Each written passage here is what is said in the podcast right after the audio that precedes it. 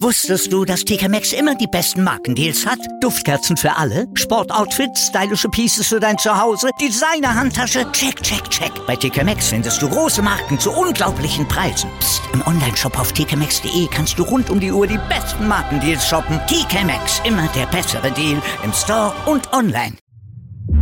Einzigartige Augenblicke. Einmalige Momente. Aus dem Hintergrund müsst ihr anschießen. Unvergessene Emotionen.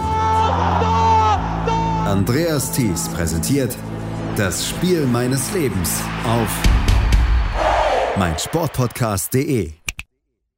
Das Spiel meines Lebens. Der Titel des Podcasts erklärt sich ja schon von selbst. Welches Spiel, welches Ereignis hat meinen Gast, meine Gästin so beeindruckt, dass er oder sie noch Jahre oder Jahrzehnte später darüber sprechen mag. Im heutigen Spiel meines Lebens geht es um ein Spiel, das wohl sehr viele Menschen, die sich hierzulande für Fußball interessieren, nicht vergessen werden. Es geht um einen Pfiff von Markus Merck, einen indirekten Freistoß von Patrick Andersson und eine Meisterschaft von Bayern München, die in buchstäblich letzter Sekunde zustande kam. Herzlich willkommen zu einer neuen Ausgabe von Das Spiel meines Lebens hier auf meinsportpodcast.de.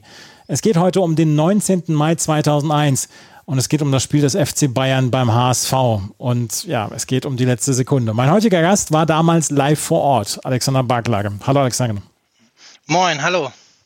Alex, ähm, wir sprechen ja gleich über das ganze Spiel und wie es dazu gekommen ist und wie du da dabei warst und dass du live dabei warst.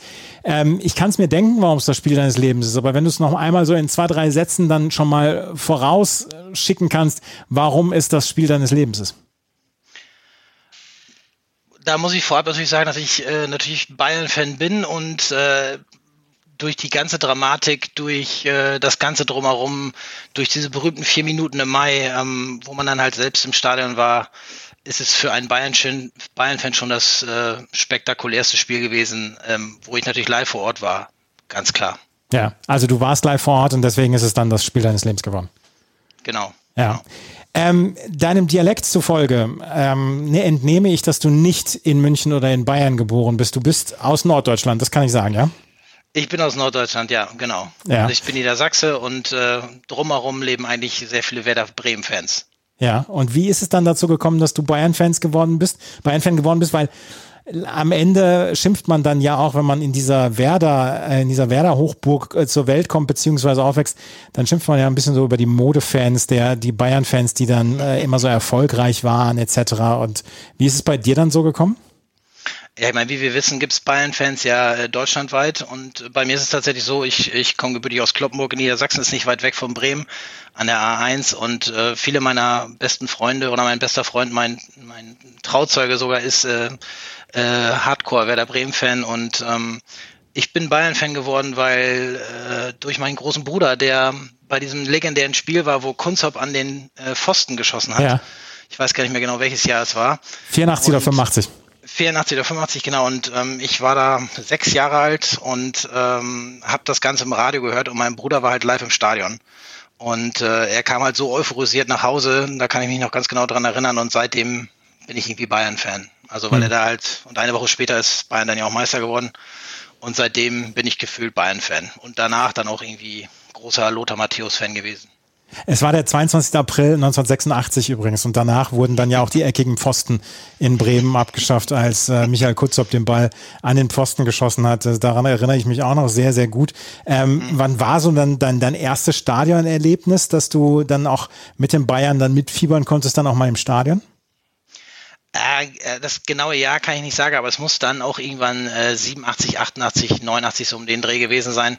Ähm, äh, ich war damals mit, mit meiner Fußballmannschaft, das erste Mal war ich bei Dortmund gegen Bayern. Das ist das erste Spiel, wie ich mich dran erinnern kann, weil unser damaliger ähm, äh, Jugendtrainer Dortmund-Fan war und uns dann mitgenommen hat äh, auf die legendäre Tribüne in Dortmund und ähm, wir waren da, ich weiß es noch, mein mein Kollege, mein, mein Fußballkollege war auch so ein ganz kleiner Knirps, der war noch damals noch kleiner als ich und der hatte äh, auf der auf der legendären äh, Dortmund-Tribüne hatte er ein Bayern-Trikot an und musste, hatte da ein bisschen Sorge, ähm, aber natürlich ist ihm natürlich nichts passiert, aber das bleibt mir so ein bisschen hängen, dass wir da als äh, kleine Döppen äh, Bayern-Trikots anhatten in der Dortmund-Kurve. Ja, aber heute zum Beispiel gibt's da sowas nicht mehr, ne? dass das äh, mhm.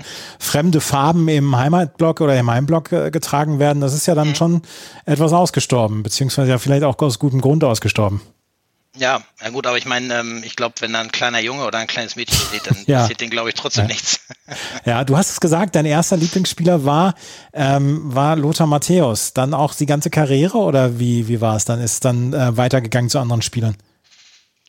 Nee, also Lothar Matthäus, ähm, würde ich jetzt sagen, ist mal mein All-Time-Favorite, weil es halt auch irgendwie der, erste war und ja gefühlt ja auch Deutschlands, äh, also zu meiner Zeit jedenfalls Deutschlands bester Spieler aller Zeiten. Ähm, ich habe mich dann natürlich auch weiterhin an Bayern-Spielern ähm, orientiert und ich fand Thomas Helmer, also ich habe selber, äh, habe selber Fußball gespielt, bin selber ähm, eisenharter Verteidiger immer gewesen und von daher äh, fand ich dann immer äh, Thomas Helmer ganz gut und ähm, Lisa Razou fand ich super, einer meiner Lieblingsspieler gewesen.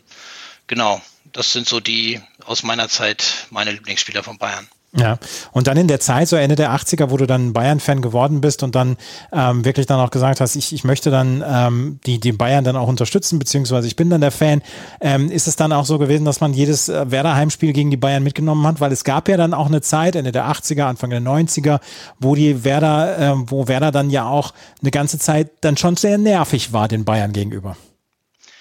Ähm, ja, also äh, die Wahrscheinlichkeit war natürlich am größten, Bayern in, in Bremen zu sehen. Klar, wir sind äh, ab und zu auch nach Hamburg gefahren, weil wir auch ein bisschen familiäre ähm, äh, familiär da äh, zu tun haben in Hamburg, ähm, Hamburg, Werder und ja, viel mehr gab's ja gar nicht. Äh, Hannover 96 war damals nicht in der ersten Liga, Wolfsburg gab's gefühlt noch nicht zu dem Zeitpunkt.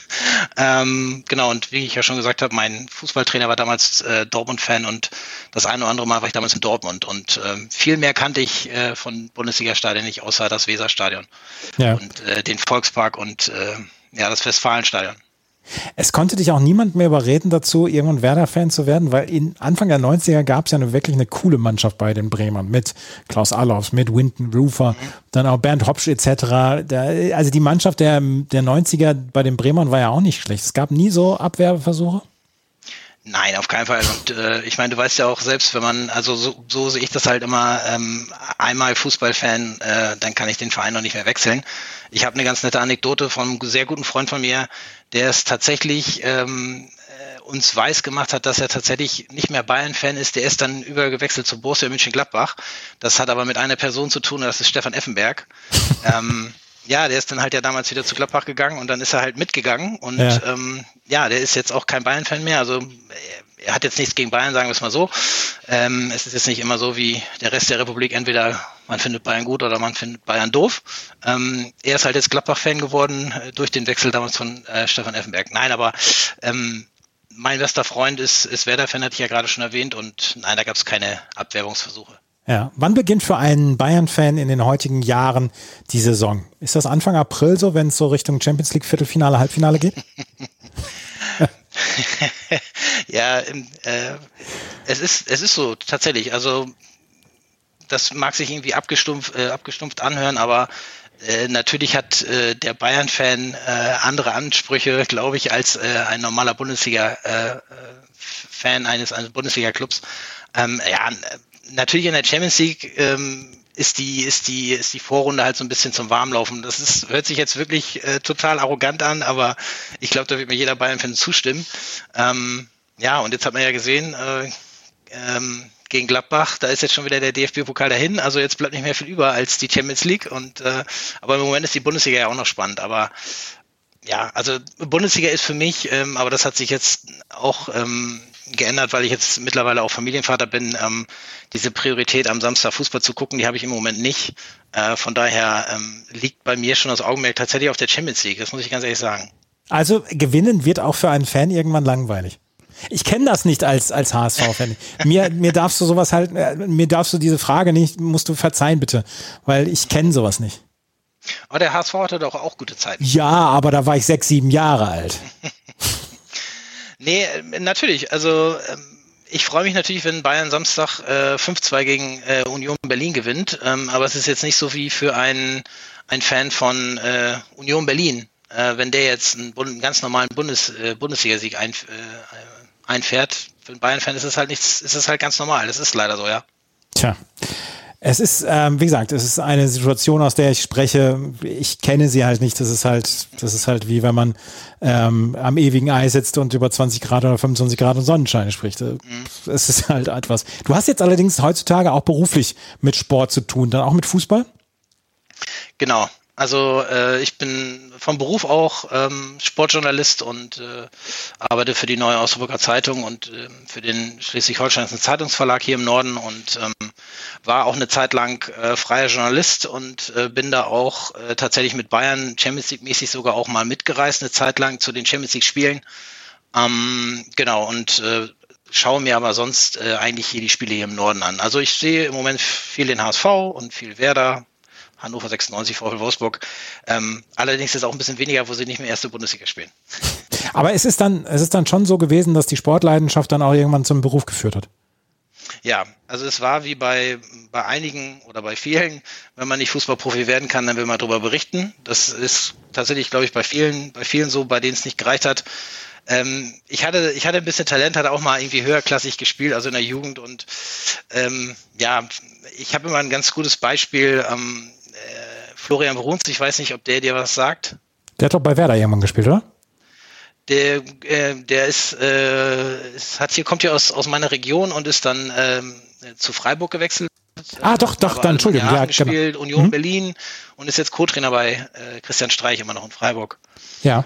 Und äh, der ist mein Jahrgang, mit dem habe ich zusammen in der, in der Niedersachsen-Auswahl gespielt und ähm, der war damals halt echt sehr unscheinbar und ähm, ja, aber er hat es halt irgendwie geschafft und ich nicht.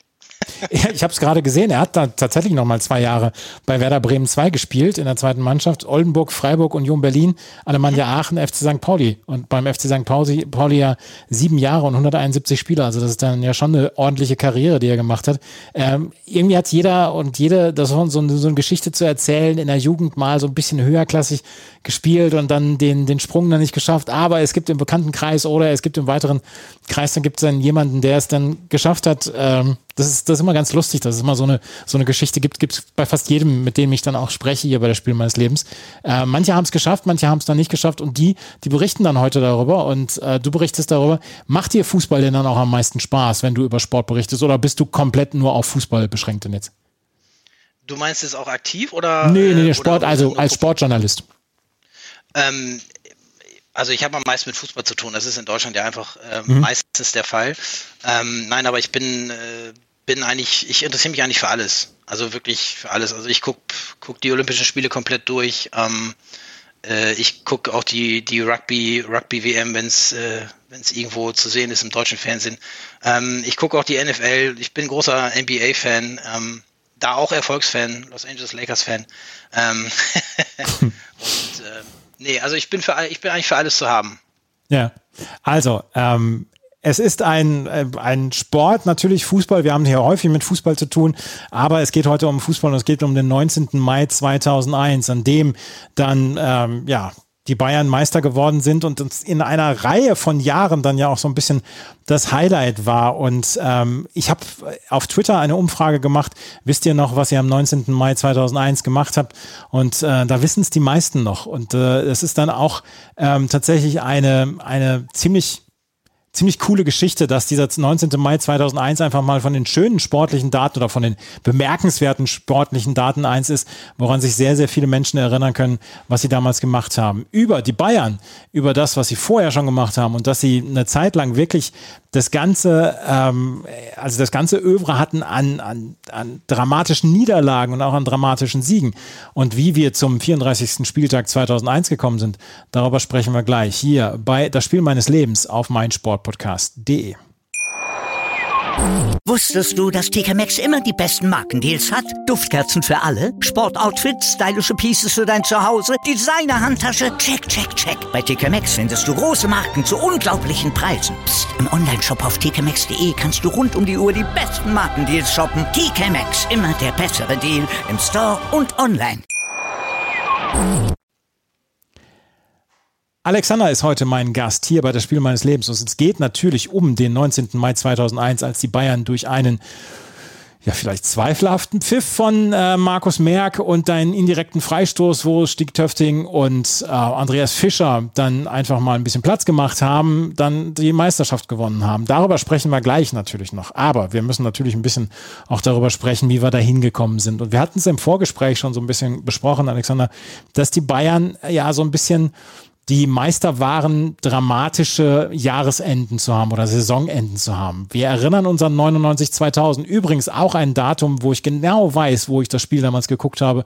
Das Champions League Finale damals in Barcelona, Manchester United gegen Bayern München. Und ähm, es reichen für einen HSV-Fan, reicht schon mal die Niederlage am Wochenende für eine sehr dramatische Niederlage oder dass man sagt, oh, da komme ich nicht so schnell drüber, drüber weg. Bei den Bayern braucht es schon ein bisschen mehr, um eine Niederlage hervorzurufen, die wahrscheinlich Jahre oder Jahrzehnte lang noch ähm, ja, schmerzen wird. Wie hast du die Niederlage von den Bayern damals gegen Manchester United erlebt? Ähm, ja, es war natürlich die schmerzhafteste Niederlage, die man sich vorstellen kann, äh, auf dem höchsten europäischen Parkett. Also mehr, mehr geht ja nicht im europäischen und vielleicht sogar auch im Weltfußball, das Champions League Finale. Äh, auch eine ganz, ganz nette Anekdote. Ähm, ich habe in dem Jahr Abitur gemacht und äh, wir waren natürlich auf, ähm, äh, auf Abifahrt äh, auf einer äh, auf einer Insel in den Niederlanden auf Chimonico mit der ganzen mit dem ganzen Jahrgang und äh, wir saßen dann in so einem großen, ja, ich war irgendwie so ein Landschulheim, äh, saßen wir dann natürlich und haben haben das Spiel natürlich geguckt. Ich hatte tatsächlich den, den Platz in der vordersten Reihe ähm, als, äh, als damaliger Ultra-Bayern-Fan und wir haben damals ähm, natürlich auch auf das Spiel gewettet und ähm, die Jungs haben, haben tatsächlich auch, die Nicht-Bayern-Fans haben alle auf Bayern getippt und äh, die ganzen Mädels, die, die das natürlich weit in den weitesten Teilen nicht interessiert hat, die haben einen, äh, äh, einen Tipp zusammen gemacht und der äh, war natürlich 2 zu 1 für Manchester United. ähm, ja, es ist tatsächlich so. Und ähm, ich weiß, ein damaliger Schulfreund von mir, ähm, der auch Bayern-Fan ist, ähm, der konnte, der, der, saß nach dem Abpfiff wirklich anderthalb Stunden versteinert in, auf seinem Stuhl und hat sich nicht bewegt. Ähm, einige sind dann in die Nordsee gesprungen. Ja, es war ein sehr und es war ein Tag nach meinem Geburtstag. Ich habe immer so rund um die äh, Champions League Endspiele Geburtstag, ähm, deswegen kann ich mir gar nicht mehr das auch immer ganz gut merken. Ähm, ja, und ich konnte es halt auch nicht fassen, weil es war ja damals auch so, dass Bayern vorher riesige Chancen hatte und ganz klar überlegen war, ähnlich wie 2012. Also, dass sie die beiden Champions League Finals verloren haben, das kann man sich eigentlich gar nicht begreifen als Bayern-Fan. Ja, ähm, ich habe es damals mit einem Kumpel zusammengeguckt und der war erklärter Bayern-Hasser. Und äh, als dieses Drama sich in der Nachspielzeit ja abspielte, irgendwann haute er nur noch auf sein Bett und äh, vor voller Freude, das darf nicht wahr sein, das ist so geil, das ist so geil. Und ich habe nur vor dem Fernseher gesessen und habe gedacht, Alter, was geht denn hier ab? Ich meine, das sind ja solche Erlebnisse, die man auch als Fußballfan, man muss ja, selbst wenn man es nicht mit den Bayern hält oder selbst wenn man, wenn man sagt, okay, die Bayern sind mir egal, dann muss man dann ja auch sagen, ähm, das war schon so ein bisschen die Mutter aller Niederlagen, was wir da erlebt haben damals. Ja, das war die Mutter, äh, die Mutter aller Niederlagen auf jeden Fall. Ich habe tatsächlich, ähm, wir haben ja gerade gesagt, dass ich auch Sportjournalist bin und ich habe 2019 tatsächlich auch ähm, dazu eine große Geschichte gemacht mit, äh, mit Marcel Reif tatsächlich, der damals das Spiel kommentiert hat und mit dem Kommentator aus äh, England, ja. äh, Clive äh, Tisdale heißt er und äh, mit dem habe ich auch gesprochen äh, und es war halt super interessant natürlich für mich auch äh, nicht nur als Journalist, sondern auch als Bayern-Fan, wie die, wie die ganzen äh, Kollegen das in England äh, erlebt haben und äh, die konnten es halt überhaupt auch nicht fassen. Also für die ähm, äh, war das halt auch ein, ein einzigartiges Erlebnis und ähm, es gibt ja diverse Geschichten. Da könnten wir nochmal ein zweites das Spiel meines Lebens machen, aber allerdings dann in, in äh, negativer Art und ähm, ja, das ist, ist halt, das bleibt halt hängen, das bleibt auch noch mehr hängen als die Niederlage ähm, 2012 äh, im Finale der Räumen. Ja, es ist ähm, wie damals Sir Alex Ferguson und äh, Ottmar Hitzfeld nach dem Spiel sich dann noch getroffen haben und dann noch miteinander gesprochen haben und diese, ja, dieses Spiel dann nochmal Revue passiert haben lassen. Das ist dann auch nochmal eine ganz große Geste und ganz, ganz große Szene gewesen. Die Bayern haben aber nicht aufgehört. Sie haben dann ja äh, die, die Champions League irgendwann gewonnen gegen Valencia und sie haben dann auch dieses eine äh, Jahr gehabt oder das Jahr vor dem Jahr 2001, das Jahr 2000, wo sie schon auch mal auf dramatischste Art und Weise dann die äh, Bundesliga gewonnen haben, die Meisterschaft geholt haben, in diesem letzten Spieltag mit ähm, Leverkusen in Haching und dem Eigentor von ähm, von äh, Michael Ballack und selber der dem Sieg und dass ihnen quasi so ein bisschen ja die Meisterschaft damals in den Schoß gefallen ist. Damals hatten wir noch Spannung in der Bundesliga. Da gab es noch Teams, die mithalten konnten. Da gab es noch Teams, die ähm, ja bis zum letzten Spieltag dann vorne mit waren. Das haben wir ja leider seit knapp zehn Jahren nicht mehr. Ja, tatsächlich. Also, wo du das auch sagst, ähm, ja, die Meisterschaften waren da tatsächlich wirklich eng. Ne? Also ähm, äh, jetzt nicht nur die, nicht nur die beiden Jahre mit Bayern, sondern davor auch irgendwie äh, ähm, äh, Leverkusen, Dortmund, äh, Dortmund, Werder war mal relativ spannend. Äh, kann man sich heute tatsächlich nicht mehr vorstellen. Aber ähm, das ist, glaube ich, nochmal eine ganz andere Geschichte, das äh, zu erklären oder zu erläutern, wie es dazu gekommen ist. Aber ähm, klar, da hat man, äh, da hat man tatsächlich noch gefiebert äh, und äh, da gab es halt 2001, äh, gab es zwar schon das Internet oder so, aber da war es mit, mit Mobil, äh, mit Handys und sowas war es da ja noch gar nicht. Da hatte man sowas ja noch gar nicht oder die meisten hatten sowas noch gar nicht und da hat man dann auch noch schön Radio gehört. Es gab zwar Premiere, aber das hatten auch nur die aller, allerwenigsten. Ähm, ja, da war es halt wirklich noch spannend. Das ist ja damals, ich habe das ja noch mal in der Recherche, habe ich dann ja noch mal ein bisschen was anderes, auch andere Podcasts gehört, die sich dann auch mit diesem Thema beschäftigt haben mit 2001. Äh, die haben dann gesagt, ja, so viele haben vor Premiere damals gesessen und diesen ähm, dieses dieses Schneegestöber dann, wo es noch verschlüsselt war, haben sie sich angeguckt und haben 90 Minuten so davor gesessen. Ich meine, das könnte man ja heute auch keinem mehr erzählen, ne? Nee, auf jeden Fall, aber ich, ich, ich habe genau das Gleiche gemacht. Ähm, beim, beim letzten Spieltag 2000 ähm, habe ich auch dieses äh, Ameisen TV geguckt und man mhm. hat ja den Ton gehabt. Und ähm, ich habe dann halt nur gehört, äh, Tor in Haching und äh, ja, ich konnte es gar nicht glauben. Und dann, als das 2-0 sogar für Haching fiel, ähm, ja, da hat man halt den Fernseher angehabt und nur Tor gehört. Das kann man sich heutzutage nicht mehr vorstellen. Nee, das stimmt. Das ist wirklich ja. ähm, alles sehr, sehr schnell gegangen, ja.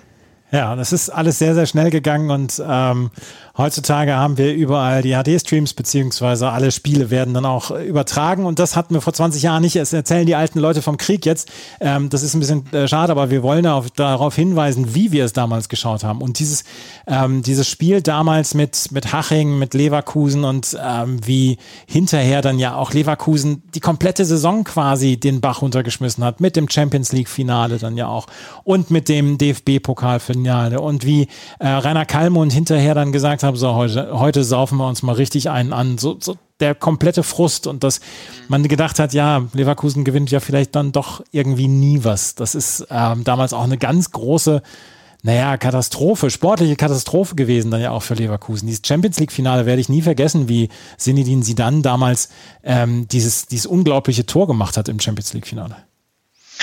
Ja, ähm, gibt es auch eine nette Anekdote dazu, weil ich äh, hätte in, im Stadion sein können. Ähm, aber äh, ich habe mich nicht getraut.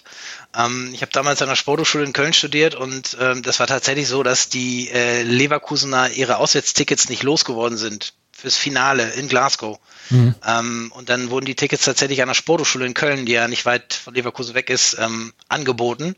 Und äh, ja, dann äh, wurde ein Bus gechartert oder zwei, ich weiß gar nicht mehr genau, wie viele es waren. Und dann sind ein paar Studenten der Sporthochschule äh, von Köln irgendwie zwei Tage lang nach Glasgow gefahren mit dem Bus. Und äh, ich habe es leider, ich habe mich leider nicht getraut, weil es war mein erstes Semester und ich hatte zu dem Zeitpunkt in der Woche auch ein paar Klausuren und äh, war da noch sehr ambitioniert. Hinterher waren und, wir alle schlauer. Ja?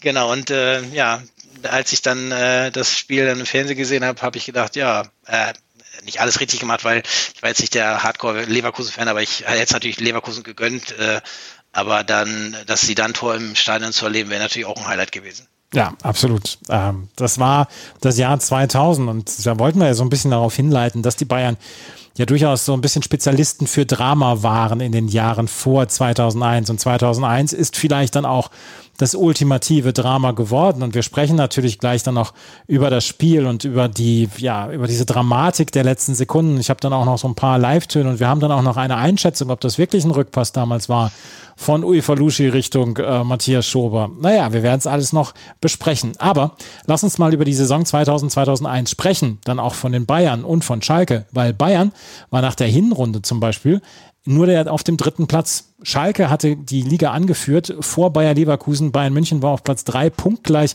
mit Dortmund, fünfter Hertha BSC, sechster Kaiserslautern. Zwischen dem ersten Schalke 04 und dem sechsten, dem ersten FC Kaiserslautern damals. Kaiserslautern hat in der Bundesliga gespielt, liebe Kinder. Das ist noch gar nicht so lange her. Ähm, da waren da, München auch. Ja, da waren damals sechs Punkte zwischen dem ersten und dem sechsten Platz. Was für eine berauschend spannende Bundesliga wir damals hatten. Und ich wollte einmal nur gerade auf den Kader von, von FC Schalke 04 damals im Jahr 2000, 2001 zu sprechen kommen, weil da waren wirklich es war vielleicht nicht die, äh, die Abteilung wunderschönster Fußball, aber ähm, ich glaube, Schalke-Fans äh, kriegen heute noch Gefühle wegen einiger Namen. Natürlich war Oliver Reck im Tor, Frode Grodasch damals, der Ersatztorwart, Yves Eigenrauch, Thomas Heito, ähm, Olaf Thon in der Abwehr damals, Marco van Hoogdalem, Nico van Kerkhoven, Thomas Waldoch. Das war ja dann schon die, die Abteilung rustikal. Tamas Heinal im Mittelfeld, Mike Büskens, Jörg Böhme, der diesen unglaublichen linken Huf hatte, Thorsten Legert im Mittelfeld, Andreas Möller, Jerzy Nemetz, Nils Ode Kampois. Ähm, Gerald Asamoah im Sturm, Emil Penzer, Juri Mölder, Erbe Sand. Das ist ja eine reine Legendenmannschaft. Ja, das ist halt die, die, die Dreiviertel Eurofighters-Truppe äh, vom UEFA-Pokalsieg noch und diese ganze Benelux-Connections, äh, die du ja gerade aufgezählt hast, dann, ja, Jerzy Nemec ist natürlich auch legendär äh, und vorne natürlich äh, Ebbe, Ebbe Sand äh, und Bielen Penzer und Asamoah natürlich auch. Ähm, ja, die hatten schon eine Riesentruppe damals. Also die haben ja auch äh, drei, vier, fünf Jahre richtig äh, auch europäisch gut mitgespielt. Ja, die hatten sehr, sehr gut mitgespielt. Und ähm, die Schalker hatten, wie gesagt, nach dem 17. Spieltag dann die die Liga angeführt und sie haben sie auch weiterhin angeführt. Wenn man jetzt einfach nur so weitergeht, 28 oder 27. Spieltag zum Beispiel, da führten die Bayern dann schon wieder mit 49 Punkten, vor Dortmund 48 Punkte, Schalke mit 46 Punkten, Leverkusen 46, Hertha 46, 1. FC Kaiserslautern 46, zwischen Platz 1 und Platz 6 drei Punkte. Die Platz 3 bis 6 waren punktgleich. Es war ein absolutes Fest, diese Bundesliga-Saison.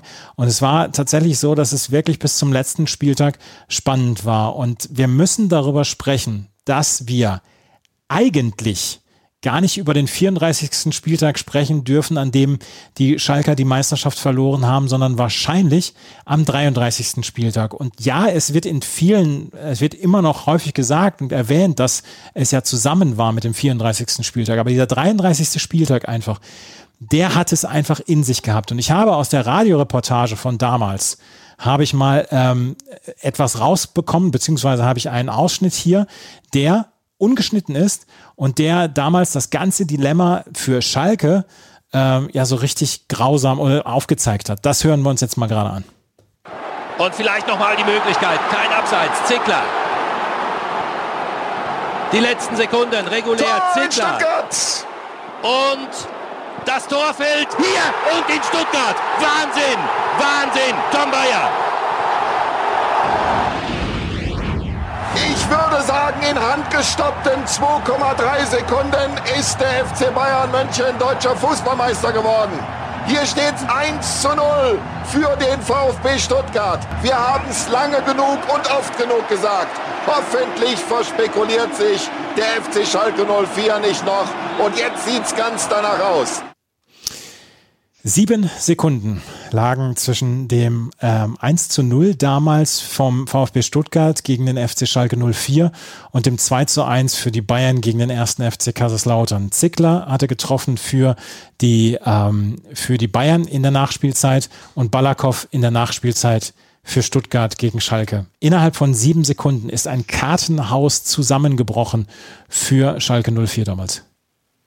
Ja, also ich habe äh, diesen Ausschnitt auch schon diverse Male an, äh, angehört und äh, Hansi Küpper hat ja auch das Spiel in, in, äh, in Hamburg äh, live kommentiert.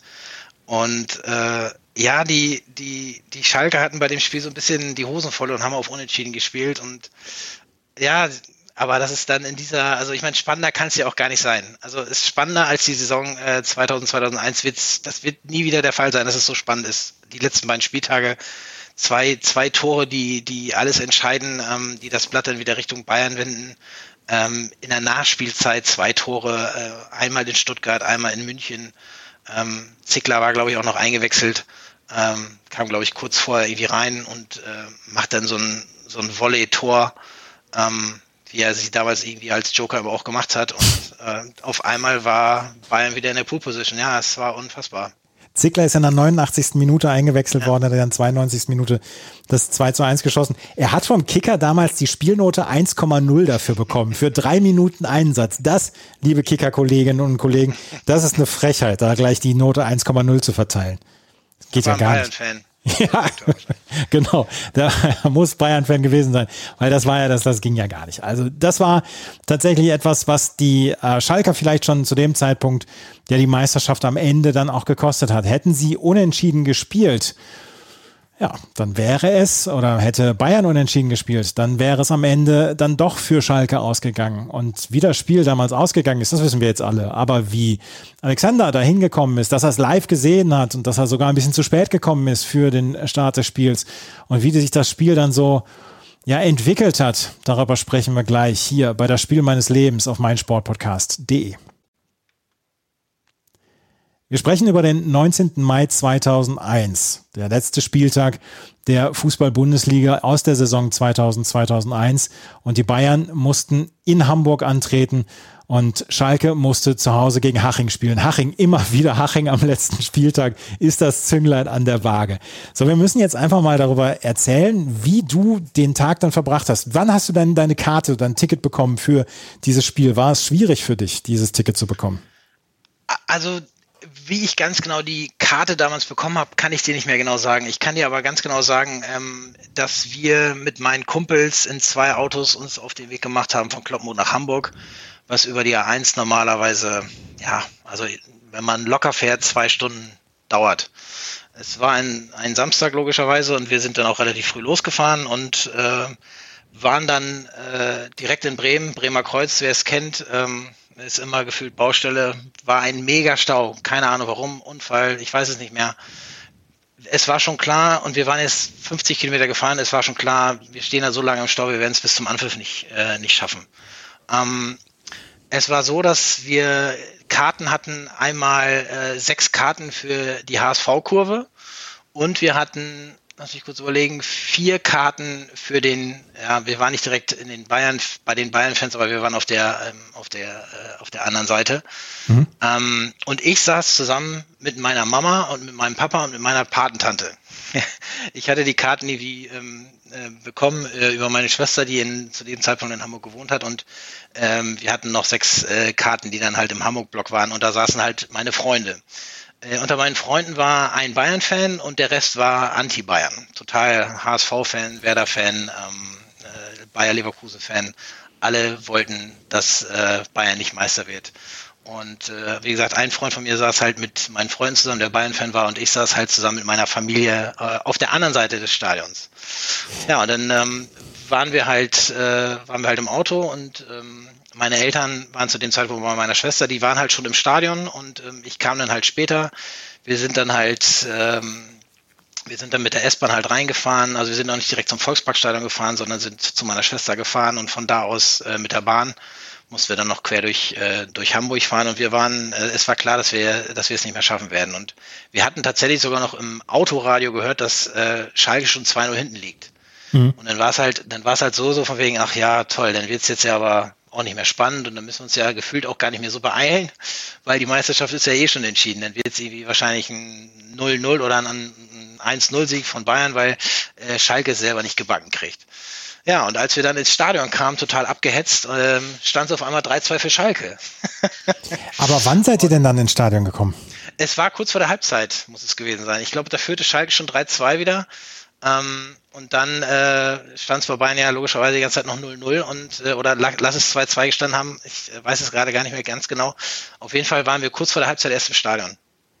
Aber also ich weiß, ich kann das nur von mir dann auch sagen. Ähm, wenn ich zu einem letzten Spieltag fahren möchte und wenn ich weiß, was da auf dem Spiel steht, dann sorge ich doch dafür, dass ich möglichst früh loskomme, oder? Also ich weiß ganz genau, ich möchte euch da keinen Vorwurf machen, auch nicht 20 Jahre später noch, aber ich doch, weiß ganz genau.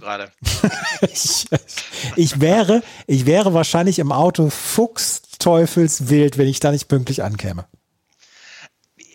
also ich bin, wenn du, wenn du mich äh, sehr gut persönlich kennen würdest, äh, wüsstest du, dass ich ein sehr, dass ich nie zu spät komme. Ähm, und ich hatte es, glaube ich, auch nicht in der, in der Hand, weil ich selber nicht gefahren bin. Das soll jetzt keine Ausrede für mich sein. Äh, aber es war tatsächlich ein Megastau. Ähm, es war echt ein Megastau. Ich glaube, wir standen da tatsächlich zwei Stunden im Stau. Ähm, und da hat sich wirklich gar nichts getan. Und ähm, wer das, wer, wer Bremen kennt, der weiß, man muss halt über die Weser und da kommt man halt auch nicht anders rüber, als über die Autobahn zu fahren. Ja. Ähm, oder man müsste halt durchs Stadtgebiet fahren, was ähm, ähm, auch, nicht, äh, auch nicht besser gewesen wäre. Ähm, aber nein, wir sind früh genug losgefahren. Ich glaube, wir sind irgendwie um elf losgefahren. Dann wären wir um, um 13 Uhr da gewesen, normalerweise. Ja. Und also mit zweieinhalb Stunden Puffer fährt, glaube ich, also das ist schon in Ordnung, glaube ich, gewesen. Da kann ich mir keinen Vorwurf machen. Also zur Halbzeit stand es nämlich in Schalke stand es nämlich 2 zu 2. Mhm. Nachdem Breitenreiter und Spitzak, ha, herrliche Namen, ähm, die ersten beiden Tore geschossen hatten für Haching in der dritten und 26. Minute, hatten von Kerkhofen und Asamoah in der 44. und in der 45. ausgeglichen. Und es hieß dann auch so. Doppelschlag vor der Halbzeit, ja. Ja, es hieß so, die Bayern brauchen eine Niederlage und Schalke muss gewinnen, weil es drei Punkte Unterschied waren zwischen den Schalkern und Unterhaching. Und zu diesem Zeitpunkt war es halt so, Halbzeitstand beim HSV gegen Bayern 0-0, Halbzeitstand bei Schalke gegen Haching 2-2, drei Punkte Vorsprung für die Bayern. Und prinzipiell würde da ja eigentlich nicht so richtig viel passieren, jetzt zu diesem Zeitpunkt. Ähm, du hast es gerade gesagt, du warst auf dem Teil, der eher den Bayern zugewandt war im Stadion. Genau. Ich habe, Entschuldigung, ich habe damals nämlich dann auch von äh, mehreren HSV-Fans dann auch gehört, Leute, die ganze Nordtribüne war unterwandert von Bayern-Fans. Da gab es dann auch zwischendurch noch so ein ganz kleines bisschen Rangeleien und äh, dieses Stadion war überfüllt mit Bayern-Fans dann auch, weil es bei dem HSV damals um nichts mehr ging und weil irgendwie Bayern-Fans an Karten gekommen sind, auch auf der Nordtribüne. Also es war dann, es waren schreckliche Zustände auf der Nordtribüne damals. Ja, aber wo du es jetzt gerade erwähnt hast, ich kann mich tatsächlich auch noch daran erinnern, ja, dass es da ein bisschen, der Tumult ist ein bisschen zu viel gesagt, aber äh, dass es da schon die eine oder andere Störung gab, ja, weil viele Fans tatsächlich auf der äh, HSV-Kurvenseite waren, ja. Ja. In der zweiten Halbzeit haben dann, äh, wie, wie habt ihr dann überhaupt, habt ihr mitbekommen, was mit Schalke los war ähm, im Stadion dann? Also ich kann mich erinnern, dass man äh, ganz oldschool-mäßig äh, der eine oder andere so ein Transistorradio dabei hatte, weil es, glaube ich, nicht eingeblendet wurde über die äh, über Stadion.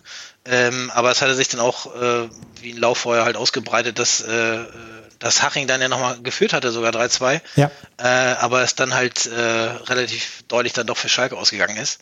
Äh, nee, das hat man schon mitbekommen. Also logischerweise ist, äh, das blieb ja nicht aus.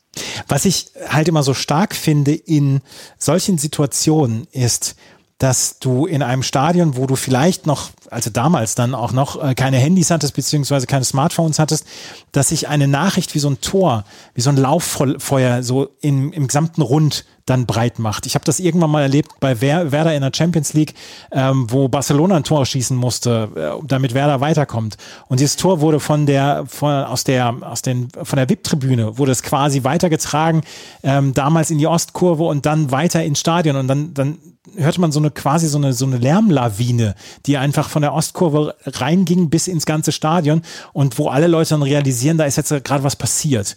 Und ähm, ich könnte mir vorstellen, dass es dann ähnlich gegangen ist damals, als dann Schalke 2 zu 3 zurücklag ähm, gegen, gegen Unterhaching, dass man uns bei den Bayern-Fans dann auch schon gesagt hat, ja gut, so passt es ja alles. Ja, ähm, hat man hat man auch gedacht. Also ähm, nach, nach dieser 2-0-Führung von Haching und dann äh, nochmal dem 3 zu 2, da hat man dann, äh, oder da habe ich auch persönlich gedacht, so von wegen, ja, die, die Schalker kriegen es ja selber nicht hin. Ähm, aber dann äh, ging es ja dann relativ äh, schnell doch noch, dass es dann äh, relativ deutlich mit 5-3 äh, dann ausging und dann klar war, dass Schalke das Ding gewinnt und dass es dann tatsächlich dann in Hamburg auch entschieden wird. Ja. Ähm, die Schalker haben dann allerdings dann noch dieses Spiel gedreht. In der, in der 73. Minute ähm, Jörg Böhme mit einem fantastischen Freistoß. Jörg Böhme dann auch mit dem 4 zu 3, eine Minute später. Und er besandt dann in der 89. Minute mit dem 5 zu 3. Und das Spiel auf Schalke war ein ganz kleines bisschen früher zu Ende als in München. Während auf Schalke schon das 5 zu 3 gefeiert worden ist, passierte dann Folgendes im Stadion. Und das ist jetzt der Kommentar von Alexander Bleik damals und Manny Breukmann damals in der Radiokonferenz. Ich möchte noch gerade erzählen, wo ich damals war. Ich habe in meiner WG gesessen, in meiner Studenten-WG und wir haben zu fünft oder zu sechst haben wir diese Konferenz verfolgt. Da war das ein oder andere Bier dabei, da war auch noch der ein oder andere Kaffee dabei, aber wir haben zusammengesessen. Ein Bayern-Fan war dabei, mein Mitbewohner. Und der war sehr, sehr still die ganze Zeit, weil er auch aufgeregt war. Und der hat es sowieso nicht, auch nicht mit spannenden Filmen gehabt, der hat es auch nicht mit spannenden Bundesliga-Schlusskonferenzen so. Auf jeden Fall war der relativ still. Und nach diesem Moment hier ist er erstmal aus der Küche rausgegangen. Markus Merck, der FIFA und Parteichef, hat auf Freistoß entschieden für den HSV. Alle Bayern an und um den eigenen Strafraum. Freistoß von Hollerbach, angelupft, aber schlecht gemacht. Hargreaves versucht zu klären. Trotzdem die Hamburger nochmal. Diesmal über rechts. Herz, hohes Ding in den Strafraum hinein. Kopfballduell da. Fußball bleibt Sieger. Heinz vom linken Flügel flankt. Die Mitte. Tor! Tor!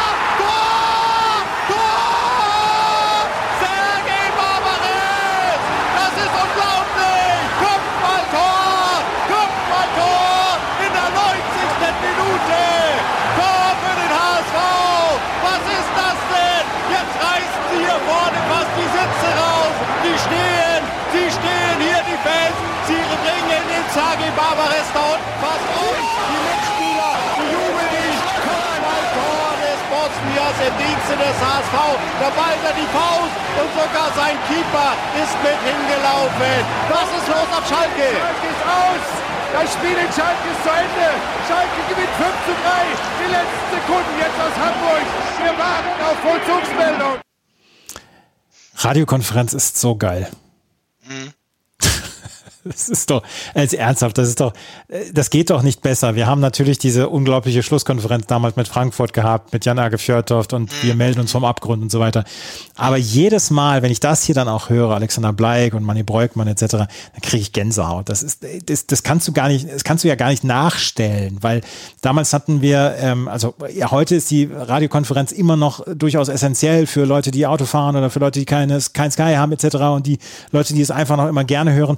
Aber aber damals war es dann ja noch, noch eine deutliche Spur relevanter dann ja auch. Und diese Radiokonferenz dann mit solchen Stimmen, dann auch mit Alex Bleik und mit, mit Manny Breukmann, ist, also ernsthaft, da kannst du ja nicht anders als Gänsehaut kriegen. Nee, ich habe gerade auch äh, tatsächlich wieder Gänsehaut gekriegt. Ähm, äh, also ja, es ist halt, also ich höre ich höre es auch immer noch samstags, äh, wenn ich Zeit habe, höre ich es auch immer noch zu Hause. Also ich habe äh, äh, ich habe jetzt auch kein Sky, ähm, äh, ich habe The Zone äh, jetzt mittlerweile, aber ähm, ich höre das halt auch super gerne, weil ja, man hört halt die Emotionen und es ist jetzt zwar nicht so, so total emotional wie halt an, an einem 34. Spieltag und jetzt so wie es, wie es 2001 war sowieso nicht, aber trotzdem ist die Radiokonferenz äh, Weltklasse. Es gibt nichts Besseres. Also ähm, wenn man nicht im Stadion sein kann, ist das äh, das Nonplusultra auf jeden Fall. Marek Heinz hat in seiner HSV-Karriere nicht viele gute Dinge gemacht. Die Flanke auf Serge Barbares in der 90. Minute, die war allerdings perfekt. Und Serge Barbares dann auch mit dem perfekten Kopfball an dem ja dahinterher schauenden ähm, Oliver Kahn vorbei. Was hast du in dem Moment gedacht? Auweia, habe ich gedacht. Ich habe auch gedacht, äh, ist vorbei. Ähm, ich meine, normalerweise hat man als Bayern-Fan ja immer noch äh, immer noch die Hoffnung, äh, dass es halt noch nicht vorbei ist. Äh, kommen wir ja gleich nochmal zu, zu Oliver Kahns äh, legendärem Spruch nach dem Spiel. Ähm, immer weiter, immer weiter. Ähm, nee, ich äh, habe das, hab das Tor ja dann auch aus, aus unserer Ecke gesehen. Also das, das fiel dann bei uns, äh, bei uns. Und äh, ja, da hat man dann kurzfristig natürlich äh, äh, natürlich die Hoffnung verloren, wenn es äh, in der 90. Äh, das 1-0 gibt und man weiß, äh, Schalke ist schon vorbei oder Schalke gewinnt auf jeden Fall und das, das Ding ist hier durch. Ähm, klar, ich war, ich war nicht so klar, ich war, ich war 20 Jahre, ich war jetzt nicht so weit, dass ich angefangen bin zu weinen. Das hatte ich mal äh, früher irgendwann mal gehabt äh, beim beim äh, beim, Cem beim äh, Pokalfinale in, äh, in Wien, als Bayern gegen Porto verloren hat, habe ich geweint, das weiß ich. Das war 87, da war ich acht. Ja, ähm, wenn Majer genau, mit, mit der Hacke trifft, dann kann man auch mal weinen. Ja, genau, genau. Und Kögel schießt ein Tor, was er sonst nie wieder gemacht hat, genau. ähm, ja, da habe ich geweint, das weiß ich, aber mit 20 habe ich nicht geweint, da habe ich gedacht, scheiße. Ja, doch es ist, guter, es ist ja auch bei den Nicht-Bayern-Fans, ähm, bei den HSV-Fans ist ja nicht nur die Freude über das Spiel oder über den Sieg vielleicht, den kommenden, sondern es ist ja dann auch viel Häme mit dabei. Aber Häme muss man sich dann ja auch erarbeiten völlig in Ordnung. Also ähm, Schadenfreude, Häme, wie auch immer man das nennen will, das gehört ja auch, äh, da sind wir doch mal ganz ehrlich, äh, zum Fußball einfach dazu. Also wenn man sich äh, nicht darüber äh, nicht darüber amüsiert, äh, dass die erfolgreichste Mannschaft äh, in Deutschland ist, dann dann dieses eine Mal vielleicht nicht hinkriegt, ist doch völlig in Ordnung. Du hast gerade eben Oliver Kahn erwähnt. Und Oliver Kahn ist jetzt nicht unbedingt mein absoluter Lieblingsspieler während seiner Karriere gewesen. Aber ich habe einen mordsmäßigen Respekt vor seiner Leistung. Und er hat damals Sammy Kufur am Schlawittchen gepackt, direkt als das Tor gefallen ist. Weil Sammy Kufur war auf dem Boden äh, gesunken und hat sich gedacht, ja, super, das war's jetzt. Und ähm, Oli Kahn hat ihn aufge, aufgerafft quasi und hat dann immer gerufen, weiter, immer weiter, immer weiter. Und das ist ja dann auch so ein bisschen eine Mentalität, wo man dann auch sagen muss, okay, die haben nicht viele. Ja, ich meine, ich, ich sage das jetzt wieder so ganz, äh, ganz nüchtern als Bayern-Fan, aber ich glaube an dieser, an dieser Theorie ähm, äh, mir san mir und wenn du irgendwie das Bayern-Trikot anziehst, ähm, dass das ein bisschen was mit dir macht. Ich glaube, da ist irgendwie gefühlt, äh, nicht gefühlt, da ist in Deutschland halt irgendwie schon was dran. Also ich weiß, ich glaube, dass du, wenn du, wenn du nach Bayern äh, gehst und äh, da dann äh, spielst, äh, dass du dann immer mit dem Gefühl dahin gehst, wir sind der FC Bayern und wir können das Spiel immer noch drehen. Und äh, Oliver Kahn war natürlich die äh, Figur schlechthin dafür ähm, und hatte diese Einstellung natürlich äh, zu 110 Prozent. Und genauso wie Stefan Effenberg, er hat ja auch dann irgendwie mal im Nachhinein erzählt, dass er ähm, zu Merck gegangen ist und hat gefragt, wie lange ist noch? Und dann hat er gesagt, vier Minuten. Und dann hat er, ist er zu Stefan Effenberg gegangen und hat gesagt, ja, hier kommen äh, das schaffen wir noch und so. Ja, und so ist es dann halt auch gekommen. Und klar, Kufu war natürlich jemand, der, der am Boden zerstört war. Sammy Kofur, einer, einer meiner Lieblingsspieler bei den Bayern, muss ich ganz ehrlich sagen, weil den fand ich immer super. Ich habe ihn in seinem ersten Spiel, glaube ich, auch gegen den HSV gesehen.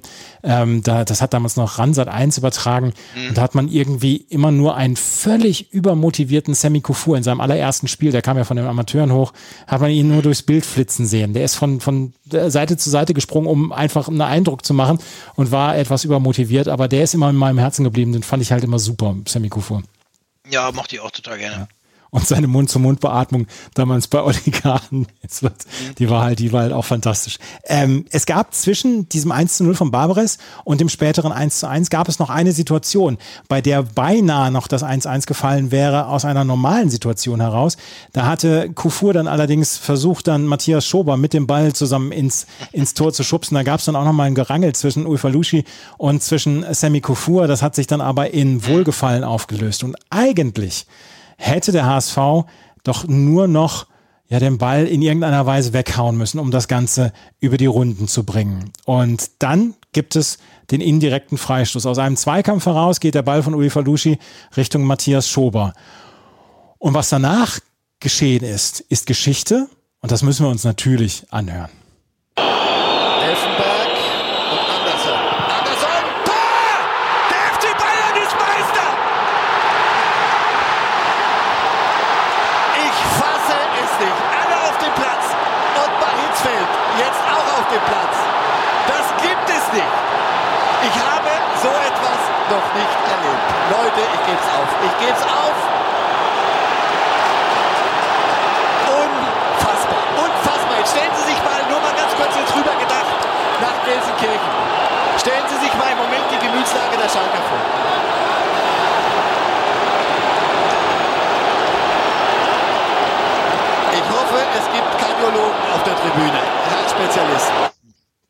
Hoffe, es gibt Kardiologen auf der Tribüne. Hast du dieses Tor mitbekommen? Hast du, ja, man, man steht dann ja, aber hast du das Tor mitbekommen, wie es gefallen ist? Ja, ja, ich habe es mitbekommen. Ich hatte natürlich nicht die beste Sicht, weil ich auf der anderen Seite des Stadions war. Ähm, aber ich habe es mitbekommen, ja. Ähm, aber genauso, ich meine, man kann sich das Tor als Bayern-Fan hunderttausend Mal in der, äh, äh, in der Zeitlupe angucken. Man weiß trotzdem nicht, wie dieser Ball reingegangen ist. Ähm, durch die Beine von Andreas Fischer oder daneben, man weiß es nicht so richtig, weil die, die Technik damals nicht so gut war, dass man es so irgendwie eindeutig aufklären kann, aber als ich das, als ich die Szene gesehen habe äh, mit dieser Mauer, weil normalerweise bei diesen äh, indirekten Freistoßen aus dem äh, innerhalb des 16ers wird ja selten was, äh, weil einfach viel zu viele Leute davor stehen und der Torwart noch dabei ist und die, der Abstand, der ja gar nicht, der Abstand dann gar nicht so gering ist und äh, der Ball konnte ja einfach, gar nicht reingehen eigentlich. Ähm, und der ist dann ja, normalerweise haut man ja vielleicht auch dann äh, auf die Seite, wo wo es halt, wo halt nicht die Mauer steht. Ähm, aber Patrick Andersen hat ja einfach nur draufgehalten, weil er den, den härtesten Schuss hatte, wie Stefan Effenberger dann gesagt hat, er sollte schießen. Ähm, ja, und äh, ja, keine Ahnung, wie der Ball reingegangen ist.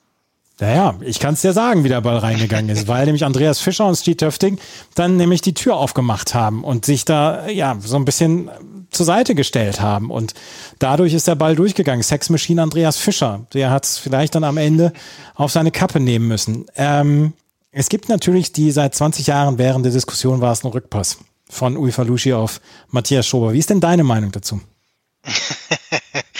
ähm, also natürlich war das ein Rückpass. Natürlich war es ein Rückpass, ganz nüchtern gesehen. Nein, ähm, ich glaube schon, ähm, also nach heutigen Standards wäre es auf jeden Fall ein Rückpass gewesen. Ähm, und ich glaube halt, er hatte das zu dem Zeitpunkt auch gar nicht so richtig im Kopf. Und er hatte, er hätte den, äh, also er hätte den, er, er war unbedrängt, er hätte den einfach wegschießen. Müssen. Einfach, genau, einfach wegschießen das Ding. Genau. Ja. Dann wäre es vielleicht auch Zeitpunkt, Genau, er war zu dem Zeitpunkt, glaube ich, einfach sicher auch kommen, den, den äh, schieße ich jetzt zum Torwart zurück. Natürlich hätte Schober ihn natürlich auch wegschießen können, ne? Nein, Schober hätte ihn wegschießen müssen. Ja, ja. ja genau. Ja. Schober hätte Aber den Ball einfach. Luschi hätte ihn auch gar nicht zum Torwart spielen müssen. Ja, es, ist, es sind so, so viele hätte, wäre, wenn und aber.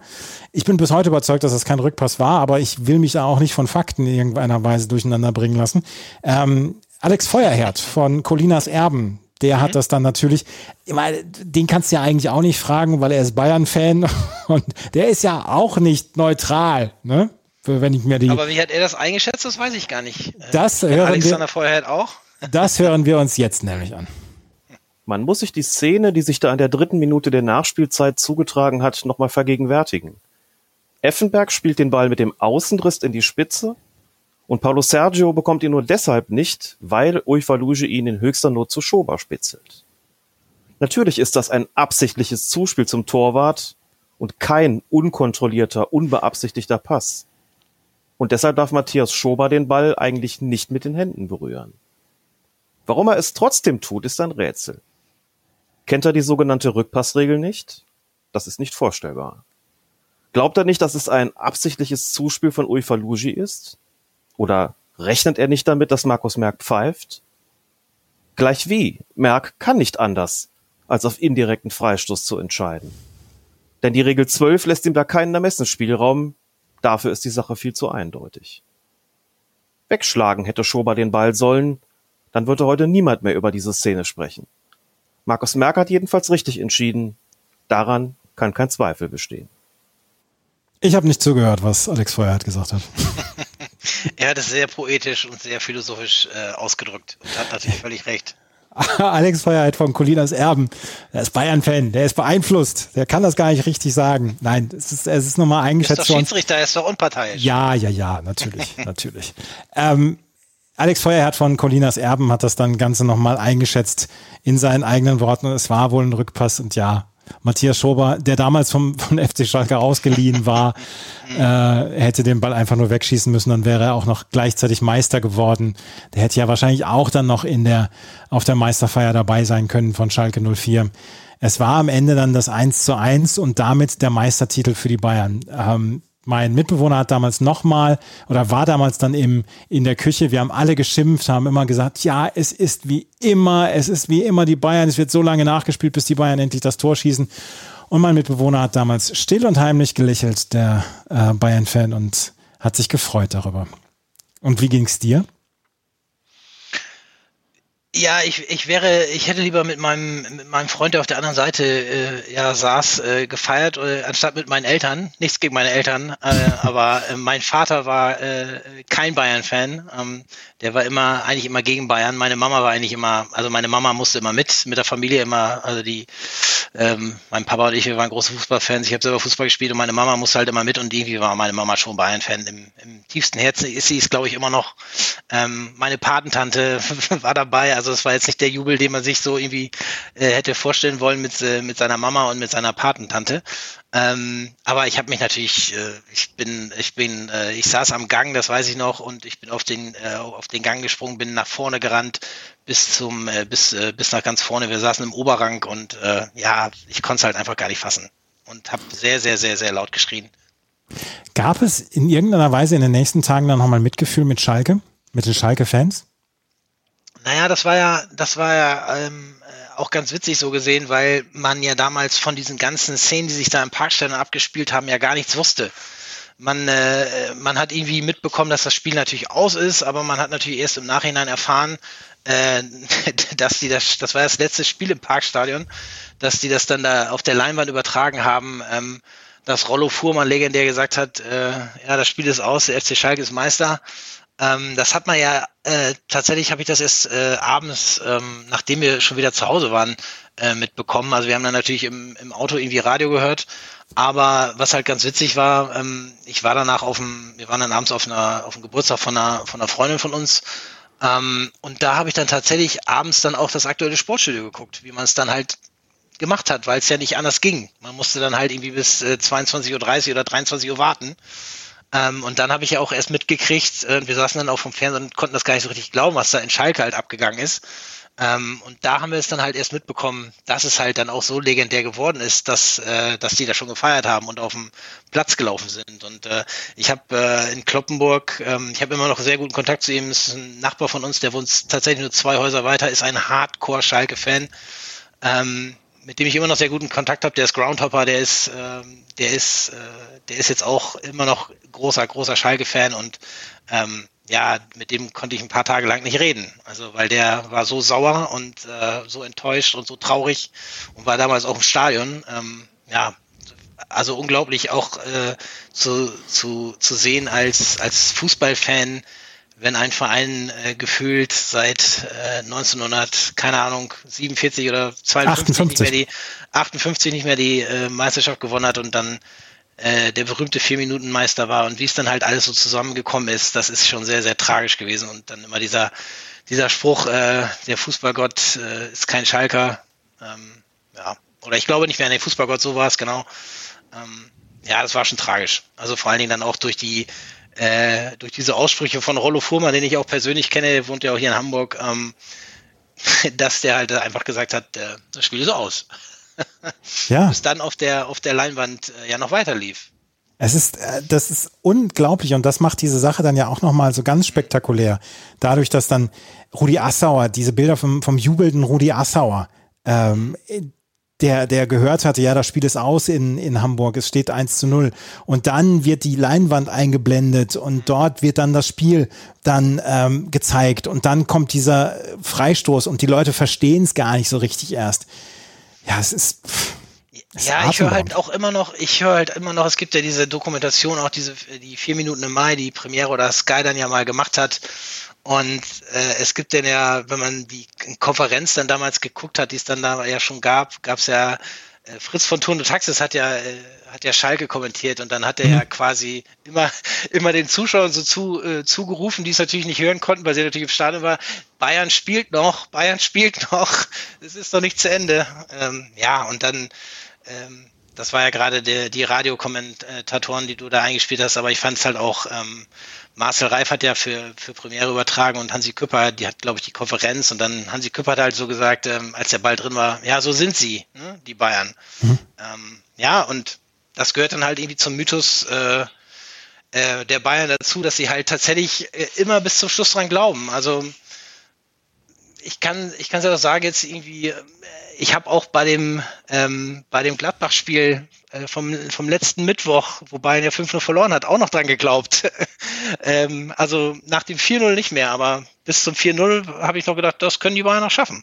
Also als Bayern-Fan hat man, hat man diese Gabe, dass man da vollstes Vertrauen hat und äh, äh das ist dann, glaube ich, auch mehr als Hoffnung. Man hat da so äh, das gewisse Selbstbewusstsein. Die Bayern, die haben schon so viel gedreht. Die können das. Sie können es. Und sie haben es damals gezeigt. Und sie haben es damals in der 93. Minute gezeigt. Und Patrick Andersson, er muss wahrscheinlich heute in München noch kein Bier bezahlen, beziehungsweise sein Essen nicht bezahlen, weil er immer noch eingeladen wird von Menschen, die damals dabei waren damals das Spiel gesehen haben. Und ja, Bayern ist Meister geworden. Das war das Spiel meines Lebens von meinem Gast Alexander. Und äh, Alex, ich danke dir sehr für deine Erinnerung. Das war toll. Es ist schön, das nochmal nachzuerleben, auch wenn ich als HSV-Fan natürlich sage, Mensch, das 1-0 hätte auch gereicht. Ähm, aber das war schon cool damals. Ja, auf jeden Fall. Und äh, genau, es war danach der kam ja noch der Höhepunkt mit dem Champions League Finale und das war dann so gesehen ähm, die die perfekten fünf Tage, glaube ich, waren es äh, von Samstag dann bis Mittwoch. Ähm, die dem Ganzen dann als Bayern-Fan dann die Krone aufgesetzt haben. Ja. Das war das Spiel meines Lebens, meines Gastes Alexander Barklage, der damals im Stadion war. Er hat zwar nur eine Halbzeit gewesen, gesehen, aber es war die bessere Halbzeit von zwei, die, die er gesehen hat. Ich danke dir sehr für deine Zeit, Alex. Hat sehr viel Spaß gemacht. Wenn ihr ein Spiel eures Lebens habt, und das muss nicht Fußball sein, das kann jede andere Sportart sein, dann schreibt uns an bei meinsportpodcast.de oder mich auf den sozialen Medien und dann sprechen wir gerne darüber, über dieses Spiel des Lebens, über das, was drumherum geschehen ist, wie ihr es erlebt habt, etc. Es muss auch nicht sein, dass ihr im Stadion gewesen seid. Ich habe schon mit Leuten gesprochen, die einfach nur vom Fernsehen erlebt habt. Wer vielleicht damals dabei war, als Uerdingen gegen Dresden gewonnen hat, wer vielleicht dabei war, als Heike Henkel in Barcelona Gold geholt hat oder andere Dinge, Michael Groß, 1984, äh, dann schreibt uns an. Das war die neue Ausgabe von Das Spiel meines Lebens hier auf meinsportpodcast.de. Wenn es euch gefallen hat, freue ich mich über Bewertungen und Rezensionen. Ansonsten bleibt mir nur zu sagen, vielen Dank fürs Zuhören. Bis zum nächsten Mal. Auf Wiederhören. Wie viele Kaffees waren es heute schon? Kaffee spielt im Leben vieler eine sehr große Rolle. Und das nicht nur zu Hause oder im Café, sondern auch am Arbeitsplatz. Dafür gibt es Lavazza Professional. Kaffee am Arbeitsplatz, der genauso lecker schmeckt wie in eurem Lieblingscafé. Die perfekte Kaffeelösung für jede Art von Unternehmen. Klein, mittel, groß. Ihr habt auf jeden Fall einen Kaffee, der schmeckt. Die richtige Motivation für eure Arbeitstage. Alle Infos zu Lavazza Professional findet ihr auf lavazzapro.de mit allen Kaffeelösungen für euer Büro. Ich habe mich natürlich schockverliebt, weil die war wirklich ganz, ganz klein. So begann die Mensch-Hund-Beziehung zwischen Christina und Tierschutz und Frieda. Und wie es danach, nach dem ersten Moment der Verliebtheit, so weiterging und welche Klippen es danach zu umschiffen galt, das hört ihr in der neuen Ausgabe von Iswas Dog, dem Podcast für harmonische Mensch-Hund-Beziehungen. Iswas Dog? Mit Malte Asmus. Überall, wo es Podcasts gibt.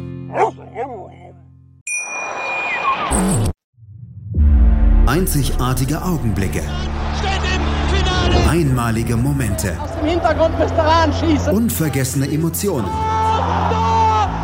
Andreas Thies präsentiert das Spiel meines Lebens auf meinsportpodcast.de.